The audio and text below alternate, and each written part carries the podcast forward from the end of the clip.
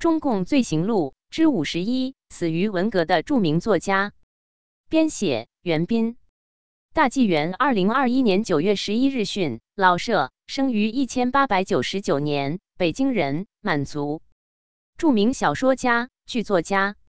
抗战期间曾主持中华全国文艺界抗敌协会工作。一九四九年后历任全国文联副主席、作协副主席、北京市文联主席等职。代表作有长篇小说《骆驼祥子》、话剧《茶馆》等。一九六六年八月二十四日因不堪无端迫害，投北京太平湖自杀。傅雷，一九零八年生，上海南汇县人，著名翻译家。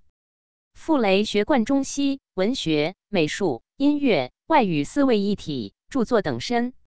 一九五八年四月被划为右派。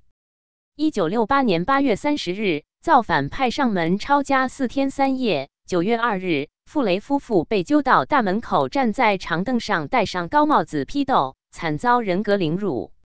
一九六六年九月三日，傅雷夫妇双双自缢身亡。罗广斌，一九二四年生，四川成都人，毕业于西南联大。曾经参加反抗国民党的地下斗争，是重庆中美合作所集中营的幸存者。一九四九年后，曾任共青团重庆市统战部长。与杨义言合作的长篇小说《红岩》影响巨大。文革中受到迫害，于一九六七年跳楼自杀。杨朔，一九一三年生，山东蓬莱人，著名作家。一九四九年后，曾任中国作协外国文学委员会主任、保卫世界和平大会党组常委。文革开始后，杨朔被中国作协的造反派列为重点批斗对象。一九六八年七月底，杨朔要求上书毛主席和要求与单位领导谈话，均遭拒绝。绝望终于八月三日吞服安眠药自杀。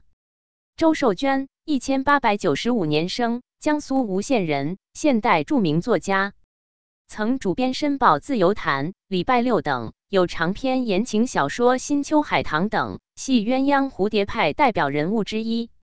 一九六八年不堪迫害，跳井自杀。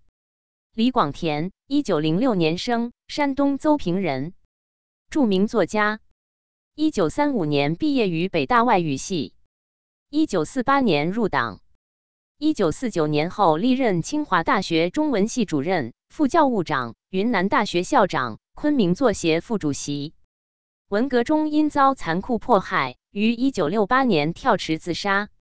文杰，一九二三年生，江苏丹徒人，著名作家、诗人。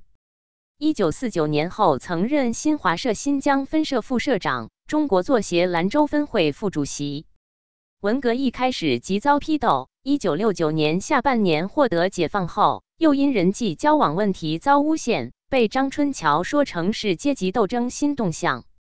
一九七一年一月十三日，张春桥、姚文元正式任上海市委第一、第二书记。文杰于当晚写好遗书后开煤气自杀。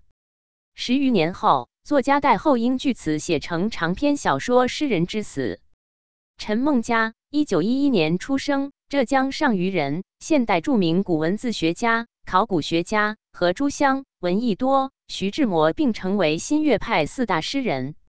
一九六六年九月三日，在文化大革命中不忍屈辱，自缢身亡，年仅五十五岁。责任编辑：高毅。